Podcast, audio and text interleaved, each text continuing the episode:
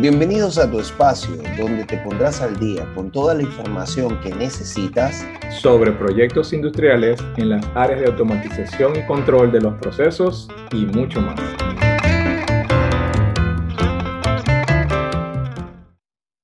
Buenas, buenas, mis queridos amigos y compañeros. Hoy estamos aquí para compartir con ustedes nuestro primer, nuestro primer eh, podcast de nuestro proyecto Industria y Proyectos 3.0. Un podcast que está diseñado para difundir información actualizada sobre proyectos industriales, sobre las mejores prácticas en proyectos de ingeniería, en proyectos industriales, donde también conversaremos sobre las mejoras o, o los cambios que se hacen en las normas que aplican a proyectos de ingeniería y todo lo que tiene que ver con la actualidad en el mundo de automatización y control de proyectos. Y bueno, quiero presentarles y quien va a estar conmigo durante todo, esta, durante todo este tiempo, mi amigo, socio y compañero José Triviño. Muy buenos días, gracias Jesús por esa introducción.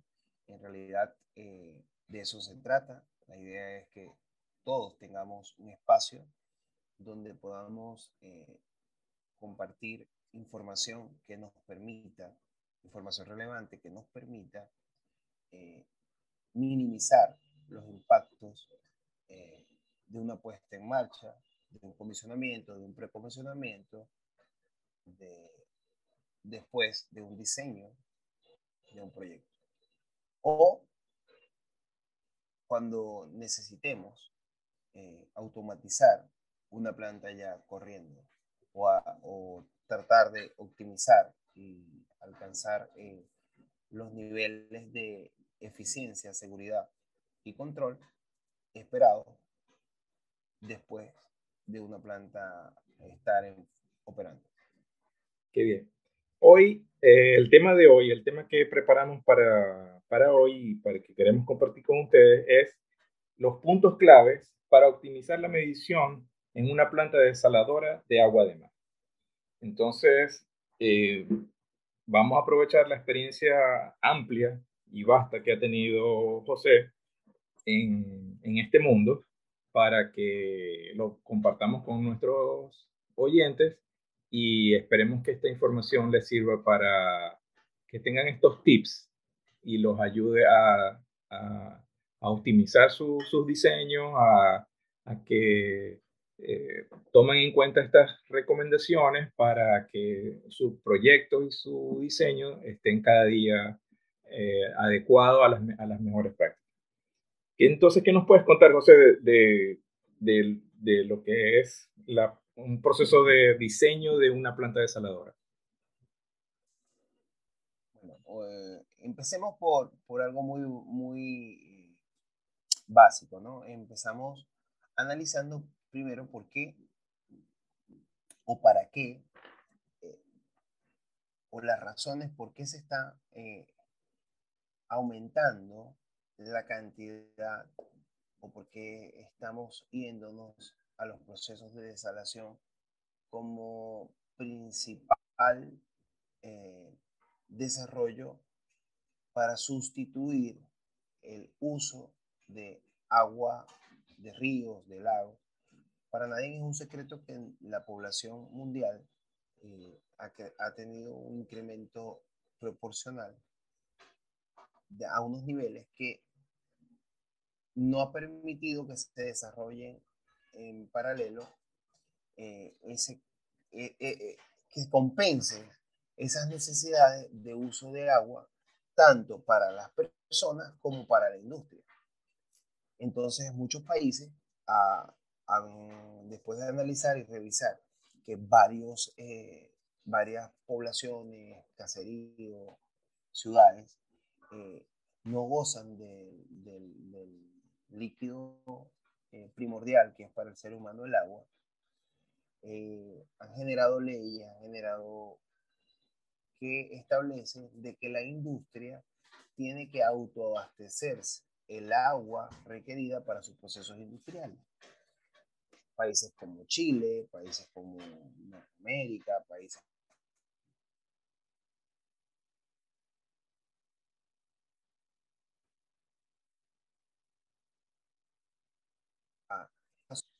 todo esto ha llevado a la búsqueda de procesos que permitan obtener esa agua. Uno de los procesos más utilizados es el de osmosis reversa.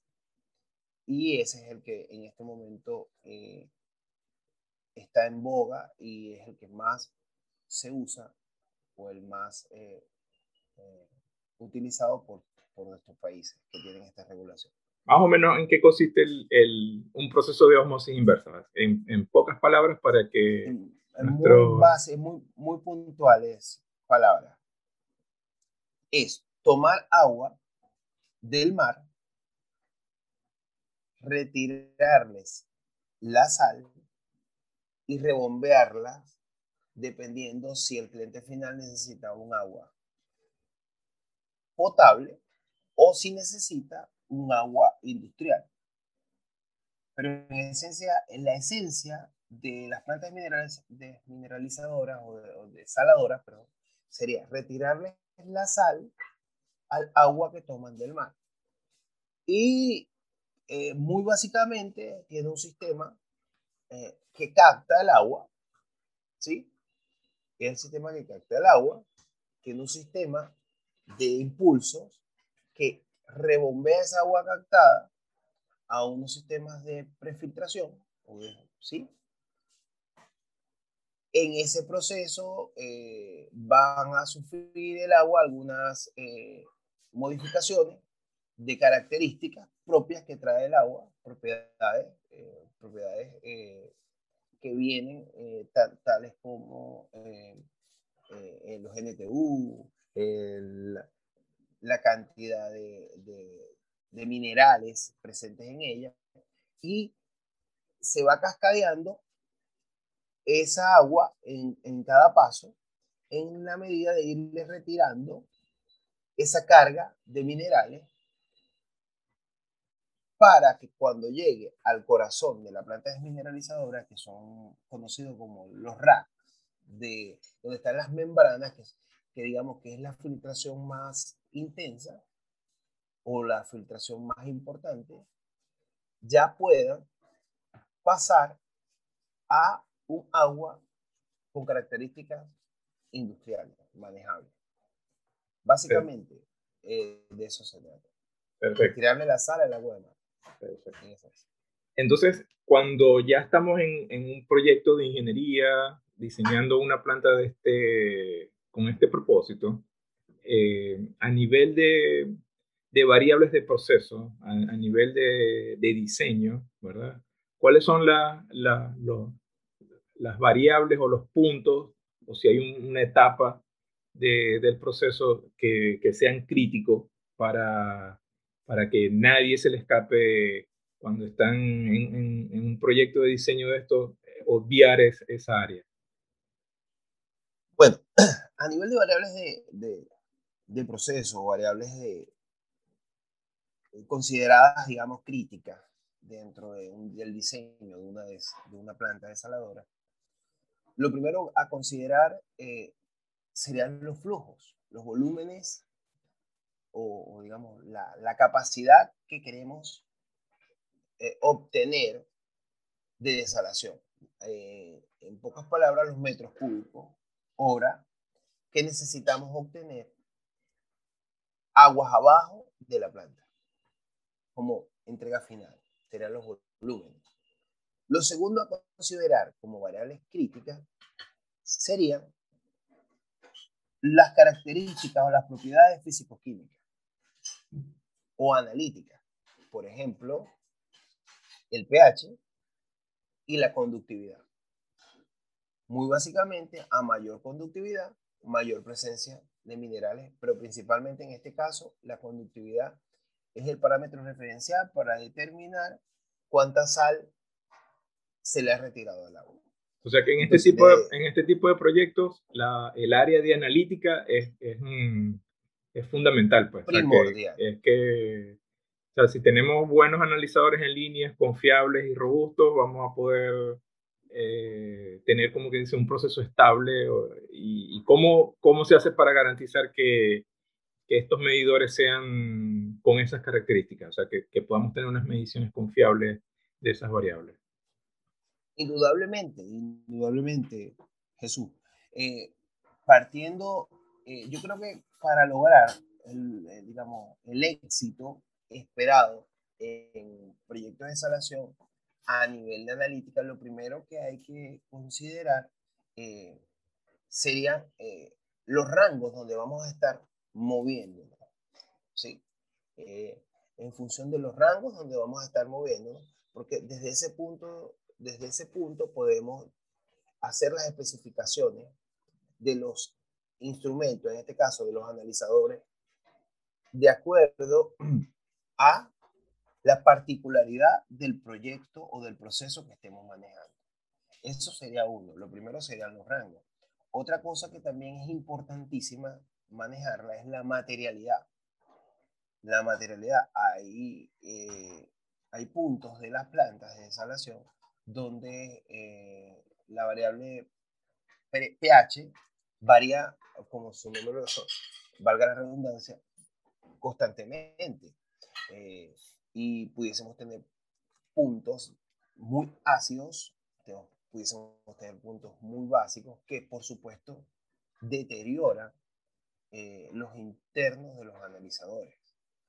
Adicionalmente a esto, después que ya eh, cubrimos esa parte que sería la, digamos, las especificaciones del instrumento, también necesitamos eh, una precisión consona con la criticidad del proceso, porque en las plantas desaladoras los analizadores pudiesen ser puntos de interlock o de protección a la seguridad de los procesos. Imagínate la importancia que tiene un analizador dentro de un proceso de desalación. Un, un, un analizador de conductividad, aguas abajo, de una membrana de osmosis, del rack de osmosis, tiene la responsabilidad de cuidar de que haya alguna falla en algún tubo, en algún orrín, en algún componente interno y es capaz y tiene la responsabilidad de detener el proceso aguas arriba cuando se sale de parámetro una, una variable como lo es eh, la conductividad. O sea, y, y, y en base a tu experiencia y de todos los proyectos que has estado de este tipo, o sea, imagínate que yo soy eh, ese, ese ingeniero que está en, una planta, que está en una oficina ahorita diseñando, eh, incorporando las, las especificaciones para un diseño. Y que ¿cuáles son esos tips en, en que, que, debo, que debo, no debo olvidar para que ese analizador eh, cumpla con esas especificaciones? O sea, porque ahorita hay, hay muchos fabricantes analizadores, pero esos, esos fabricantes analizadores no todos tienen eh, como ese amplio espectro para, para que cubra de repente todas estas especificaciones tan necesarias que se requieren para este proceso tan agresivo, pues, ¿no? Entonces, ¿cuáles, ¿cuáles serían, por ejemplo, en el caso de conductividad, eh, es, esos tips que tú le darías a esa persona? Le mire, no dejes de chequear esto, no, no te olvides de que el, el, el, analizador cumpla con esto. ¿Cuáles serían esas cosas? Bueno, eh, en verdad el, espectro de agua, eh, digamos, tiene muchas variables a, a revisar, pero las más críticas, en mi humilde experiencia, que considero que no se puede este, descartar o, tomar o especificar a la ligera, serían variables como pH, como conductividad, como cloro, como NTU, como eh, ORP, y también lo, más, lo que sí en mi experiencia he notado es dónde colocamos el punto de toma muestra de estos analizadores. Eh, lamentablemente, en varios proyectos donde he estado, eh, me he encontrado que los puntos de toma de muestra eh, no necesariamente no, no cumplen su función donde están ubicados, pero pudiesen cumplir una mejor función o, darnos, agregar mejor valor si los ubicamos en puntos más cercanos a, a cabezales, eh, si, si no escatimamos, porque muchas veces, no, pero es que son analizadores y eso lo puede sustituir el laboratorio. Sí, pero el, el laboratorio de, de, la, de, las plantas normalmente llevan un tiempo mientras tú tomas la muestra, mientras la colectas, eh, lo haces con portátiles donde hay ruido, donde hay un ambiente húmedo, entonces, digamos, o si no te lo tienes que trasladar al laboratorio y trasladar al laboratorio pierdes un tiempo valioso que, que es el que eh, cubre el analizador en línea. Entonces, el analizador en línea te puede dar una respuesta inmediata que va a tu panel de control, donde te permite tomar acciones y decisiones y acciones rápidas y en consecuencia proteger tus equipos, tus instalaciones e inclusive personas. O sea que yo creo que el, el, punto que tú quieres transmitir a, a, nuestros amigos oyentes sería que no se debe escatimar en analizadores. O sea, en, este tipo de procesos eh, no están de más. Sí, no, no se debe escatimar. No se puede subestimar la importancia de la función de un analizador en una planta de este tamaño, eh, de, analiza, de, de desalación. Eh, ese sería uno de los puntos. No escatimar, eh, por supuesto, manteniendo todo dentro de, lo, funcional, ¿no? Tampoco es que vamos a hacer, qué sé triple redundancia en en un análisis eh, de pH en la entrada cuando puedo tener en varios puntos de la planta referencias que me puedan traer.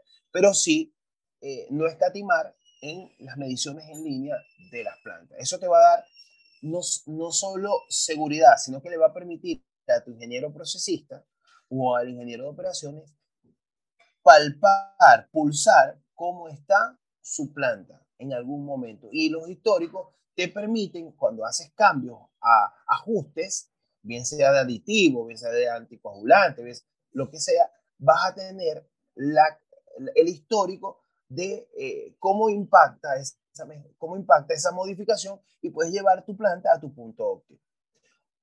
Otro tema importante, que como lo dije al principio, no olvidar la materialidad. La materialidad es vital, porque acuérdense que los equipos eh, estos analizadores prácticamente es como tener un laboratorios en terreno. Por lo tanto, requieren, requieren eh, una instalación consona con el terreno. Si el terreno es húmedo, por supuesto que el housing, que, que, ¿sí? que, que la caja del equipo esté consona con el ambiente, que es un ambiente húmedo, un ambiente salino, corrosivo. Entonces, es muy importante, vital que el encerramiento de cada uno de estos analizadores sea consono con el área donde va a estar instalado. Claro, porque estamos, estamos hablando de, de instalaciones que están en el mar, pues a la orilla del mar o ser muy cerca del ah, mar. Exacto. Y al, y al estar, este, ese, ya, ya ahí agarra una connotación de ambiente marino. O sea, Correcto. Eh, Por supuesto, y eso va deteriorando y si, y si Adicionalmente, durante el proceso de construcción no se hace un buen sellado de todo lo que es los cables, en el caso de que sean alámbricos o inalámbricos, ese ambiente va a pasar a la electrónica del equipo. Al pasar a la electrónica del equipo, por supuesto, vamos a tener sulfataciones, vamos a tener, entonces la vida útil que, de un equipo, que puede ser 5 a 10 años, se te puede bajar a un mes, a dos meses. Entonces, otro, otro tips que podemos, yo creo que de tus palabras podemos decir que otro tips súper importante es el encerramiento de los equipos. O sea, no se puede escatimar en poner un IP muy bajo, sino que debiéramos tratar de, de buscar equipos que sus especificaciones sean con un IP, un, un nivel de cerramiento este, alto, pues, en, en, su mayoría. De allí viene, por supuesto, eso. De allí viene que, que es importante que el personal que haya tenido experiencia en arranques, en puestas en marcha de estas plantas, en comisionamiento y precomisionamiento, participe desde la fase de ingeniería básica. ¿Sí? No esperar a que ya toda la planta esté construida para que ellos lleguen, porque cuando llegan nos encontramos de que vamos a, sin, sin desmeritar el, el, el, conocimiento de un ingeniero diseñador, eh, es muy diferente el ambiente cuando tú estás diseñando en un plano, en un papel, a cuando tú te trasladas al área específica donde va a estar funcionando, donde va a estar operando. Cambian variables dependiendo de la zona. Si estás en una zona desértica, si estás en una zona húmeda, en fin, o sea, hay muchos factores que cambian. Entonces, cuando ya tú estás, digamos, en el sitio, ya tú te vas a dar cuenta que hay la variable del entorno es te puede llevar una condición al equipo de, de, de hacértelo inclusive inoperante. Inoperante. Ahora, eh, eso. Eh, hay otro tips importante también, es de qué forma va a comunicarse o a trasladar la información que está censando ese analizador hasta el sistema de control. Es muy importante. Eh, se necesita o, se requiere que estos analizadores estén consonos con el sistema de comunicación o el protocolo de comunicación que se esté manejando en la planta y que sea consono. Porque, ¿a qué me refiero? Para abrir un poquito y después tratar de hacerlo lo más eh, entendible posible. Un equipo habla, puede hablar un idioma, eh, normalmente 4 a 20 miliamperes, porque los analizadores hay muchos que ya han migrado a otros protocolos como Profibus PA, como Foundation Films. Pero, ¿qué pasa cuando un analizador habla un protocolo, pero el sistema encontrando otro? Va a necesitar un traductor, como un gateway, o alguien que traduzca lo que él está diciendo a la, al sistema donde está conectado normalmente cuando eso sucede, ese traductor hay cosas que, palabras que no puede, que no dice bien, que, o sea, estaremos metiéndole un punto de falla en el sistema. Entonces, por eso hay que, todo tiene que estar, tratar, hay que tratar, porque vamos a estar claros, hay tecnologías que, que aún están en desarrollo, pero que hacen función, que su función es muy buena. Por ejemplo, el caso de, lo, de los analizadores de índice de SILT que son de taponamiento, de plugin. Eso, eso, eso, ese tipo de analizadores, todavía hasta este momento, lo que hemos encontrado es que pueden hablar 4 eh, a 20. Entonces ya prácticamente todas las desaladoras eh, eh, ya están buscando protocolo, sí, ya están buscando protocolo o Profibus PA o Foundation Field. Entonces ahí hay casos, entonces hay que lamentablemente utilizar un gateway o un, interfaz que permita que, que, se comunique. Pero en esa interfaz, cada vez que coloquemos, no olvidarnos que cada vez que coloquemos una interfaz es un punto de falla adicional. Entonces, cuidar eso, tratar de que todo vaya consono, eh, este, con, con, digamos, con la necesidad del, del proyecto y con, y con la realidad del proyecto. Y ahora a nivel ya, ya con estos tips, este, de, diseño, eh, ya los incorporamos, nuestro diseño quedó óptimo y comenzamos nuestra producción. La planta comenzó. Entonces, ¿qué, qué, qué podemos hablar de, de, mantenimiento, de la parte operativa, de, de, la frecuencia de mantenimiento, cómo planificar estas actividades? Este, eh, nuestros amigos de planificación que se sientan a, a, poner ahí sus frecuencias. Eh, ¿Cómo es esa parte? Bueno, eh, un punto muy importante que toca, Jesús. Este, primordialmente, mira que una cosa lleva a la otra. En la medida que tengamos eh, analizadores o instrumentos de última generación que sean, que sean autodiagnósticos, que te permitan eh, o que te entreguen variables adicionales a su función, voy a ser muy específico, hay pHímetros, hablando Profibus PA o Foundation Filbus, que no solo te entrega la variable pH, en tiempo real y con el mismo equipo, todo integrado, también te puede entregar eh, la temperatura del proceso. Pero adicional, por el mismo par de cablecitos, te puede entregar la temperatura de su electrónica y te puede entregar otros datos diagnósticos.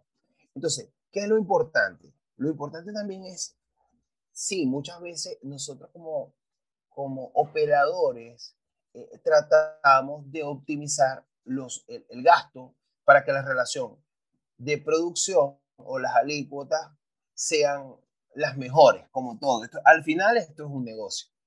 Eh, pero entonces desestimamos de que pueden haber herramientas que le permitan al mantenedor predecir daños a sus instrumentos.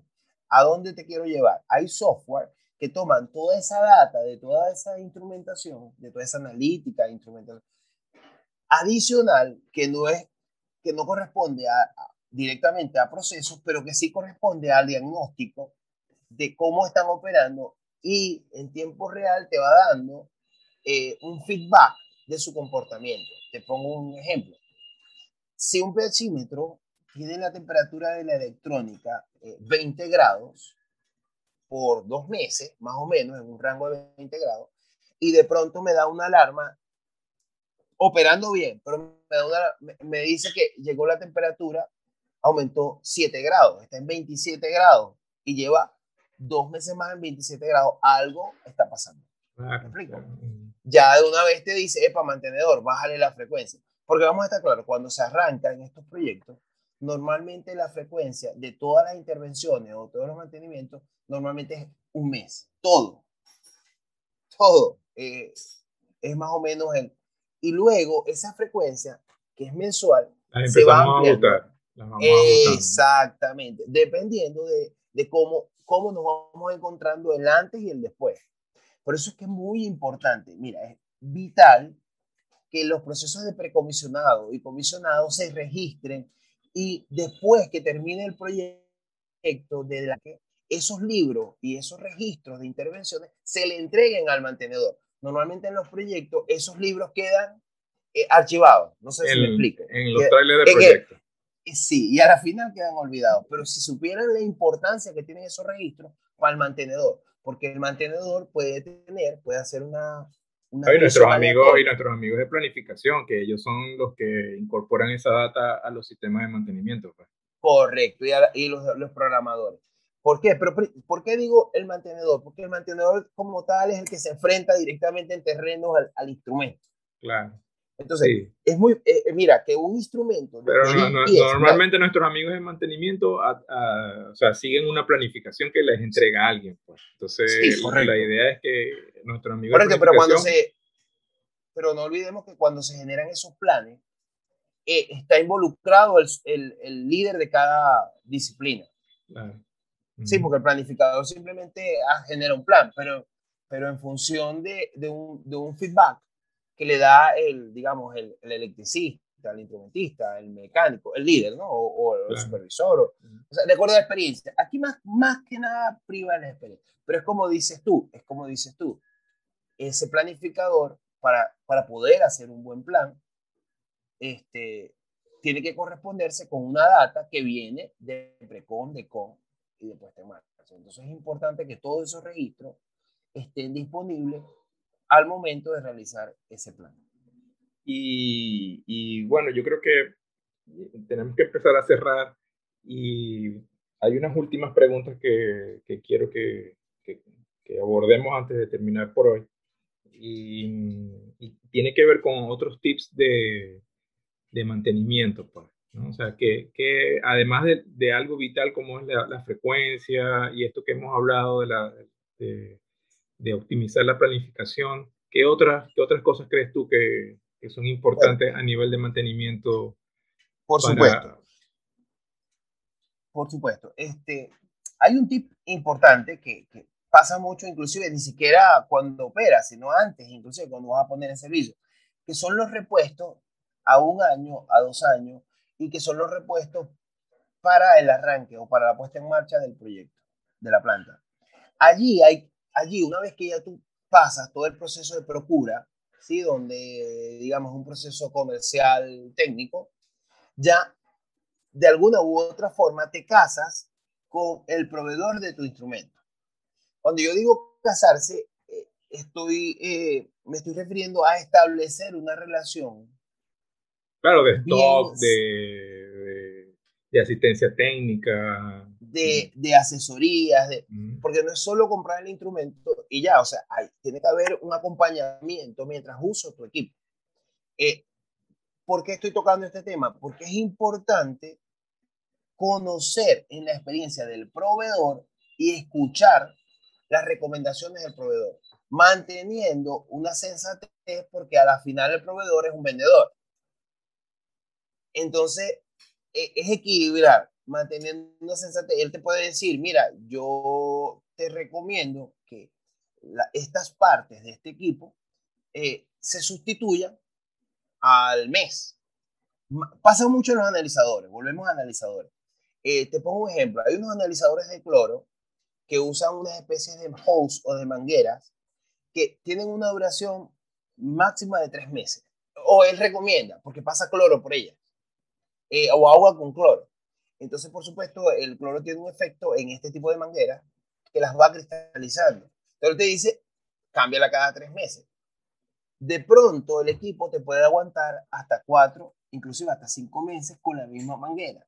Pero corres el riesgo de que la manguera se te cristalice y al cristalizarse se obstruye y no pasa el fluido. Al no pasar el fluido, el analizador de cloro te está diciendo que tu proceso está normal y le estás metiendo cloro a la membrana. ¿Qué puede pasar? y normalmente eso es, eso es un sábado a las 5 de la tarde. Exacto, en un cambio de turno. en un cambio de Te colapsó la planta por una manguerita. O sea, dañaste tuviste 5, no sé, 12 o mientras si no tenías membranas de repuesto, no sé cuántos días puedes estar fuera de, operación por una manguerita que costaba un dólar.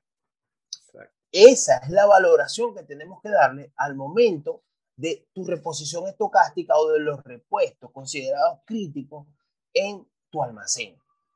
Entonces, es muy importante que haya una sincronía entre tus repuestos críticos, tu mantenimiento y tu frecuencia. Entonces, no solo es la frecuencia, porque de nada vale que correspondió la frecuencia a la que, a la que recomendaban, pero cuando le vas a cambiar los rines, los rines no están en almacén. Sí. No, no, no, solamente es que de repente en nuestra lista de repuestos hay veces que compramos como que los que pensamos que pueden ser como los más críticos y pensamos que una manguerita, un ring, cosas así, no, eso no importa, eso lo, lo, lo el nivel de, de, de, almacenamiento, el nivel de stock que tenemos que tener, eso no, como no es un repuesto crítico, no, y esa manguerita de un dólar es la que puede parar a veces una planta. Total, total, y me ha pasado. mi experiencia ha pasado y, y, eso es lo que se evita. Eso es lo que ya con, con estos años, eh, aproximadamente ya tenemos como 27 años en esto de, de, proyectos, de plantas, de mantenimiento, de operación de plantas, este, te dice de que, de que hay que conocer el proceso. O sea, el, instrumentista no se puede circunscribir a reparar el instrumento. El electricista no se puede circunscribir solamente a, a levantar, eh, a meter eh, un, un switchgear o, un interruptor. Hay que conocer un poco el proceso al cual está sirviendo ese instrumento, ese switchgear, eh, los colegas mecánicos, no solamente, ok, tengo este sistema de impulso, esta bomba, ¿no? Pero mira que la bomba más chiquitica de un, en este caso de las plantas desaladoras, del sistema de enfriamiento, de la bomba de alta, ¿por qué le decimos de alta? Porque, bueno, toma un proceso a un bar y lo levanta a 40, 50, 60 bar para poder atravesar el deltapé que generan las membranas de y reversa. Pero la bombita de refrigeración, que es la chiquitita, la que agarra agua de mar fría y refresca eh, el motor, se paró. Entonces, si esa bombita chiquitica, caemos en el caso de la manguerita. Entonces, el mecánico, nuestro colega mecánico, no le da la importancia que tiene esa bombita pequeñita, que parece la más pequeña de toda la planta, podemos tener un problema mayor. Entonces, todas esas Yo creo que esto, esto abre, abre punto para que podamos planificar juntos, invitar a, a, aquí a nuestro espacio a, compañeros de, de, los proveedores de estos, de estos equipos para que conversemos con ellos sobre también su visión, pues, cómo ellos ven eh, los adelantos tecnológicos, cómo están haciendo para incorporar, cómo están atendiendo esta, este mercado ahora de, de productos para, de, de, repente hay líneas exclusivas para el área de desalación, ¿no? Eh, de repente eh, cómo están abundando la parte de los materiales eh, agresivos que se manejan en, el área de, de, desalación de agua de mar. Y, y, yo creo que esto va a dar para varias, para que podamos conversar más sobre este tema. Por supuesto, Jesús, estoy totalmente de acuerdo contigo. Por supuesto, indudablemente. Eh, es muy importante también eh, e, ese, backup de seguridad de los procesos, porque vamos a estar claros, siempre cualquier cosa puede fallar. Cualquier cosa puede fallar. Eh, entonces, todo lo que podamos tener para contener la consecuencia de una falla es importante. Y estoy seguro que estos proveedores, que estos amigos, que son los que con nosotros también luchan para que eh, la planta se mantenga operando y, muchos de ellos eh, no solo venden equipos, sino que también eh, les importa que la imagen, que, que sus equipos aporten lo ofrecido. Entonces, indudablemente que es muy importante tener el feedback, dónde están ahora, mira, eh, poder hasta compartir experiencias, mira, me pasó esto en, un equipo, qué sé yo, me pasó esto en un filtro de pretratamiento, que bueno, el filtro colapsó, implosionó, eh, ¿qué, pudiésemos hacer para que eso no suceda? O, o, qué tienes, qué equipo tienes, qué puede prever, o mira, una membrana, eh, se le hizo el mantenimiento general al rack y lamentablemente no se le instaló al pressure a, a, a, al, tubo, no se le instalaron las membranas y por ahí fugó y se fue el agua y contaminó el almacenaje. Mira, eh, ¿cómo, ¿cómo podemos prever eso con tus equipos? En fin, o sea, es muy interesante, es mucho tema, ¿no? Esto, es, esto da para mucha, para mucha... Qué bien. Eh, este, bueno, se nos acabó el tiempo, vamos a, a, dejarlo hoy por, eh, hasta aquí. Y bueno, tenemos mucho, muchos más temas, mucho más mm, material de lo que ha salido hoy para que hagamos espacios más similares con esta temática y podemos abordar ese, eh, todo eso que ha salido hoy. Entonces, bueno, yo creo que vamos a despedirnos. Eh, ha, sido de mucha utilidad eh, en, este, en este tiempo que conocer tu experiencia y todo eh, estos tips, ¿verdad? Para que todos nuestros amigos que, que están en proyectos eh, lo tomen y, y, les, y les sirva de, de, ayuda. Sí, este, de acuerdo, Jesús, y agradecido a todos los escuchas, eh, esperando que, que, estos tips les puedan servir de alguna ayuda, algún apoyo con la mayor humildad y mira, eh, totalmente eh, a la orden para cualquier eh, consulta asociada al tema y, los esperamos, los esperamos en, el próximo podcast, que seguro va a ser muy, pero muy interesante. Claro que Gracias por su tiempo. Claro que sí. Bueno, entonces ha sido todo por hoy. con ustedes estuvo José Triviño. se encuentra, lo pueden ubicar en LinkedIn con, como su nombre, es José Triviño y en Instagram como Soy Tecnología Hoy. Y a mí, Jesús Rodríguez, me pueden ubicar también en LinkedIn como Jesús Rodríguez y en, y en Instagram como soy, arroba soy punto finanzas y más. Bueno, muchas gracias y nos vemos en la próxima. Nos vemos, chao. Nos despedimos por hoy. No olvides suscribirte a tu plataforma de podcast para estar atento a nuestras publicaciones. Escúchanos por Spotify, Google Podcast y tus valoraciones en Apple Podcast son importantes para nosotros. Hasta la próxima.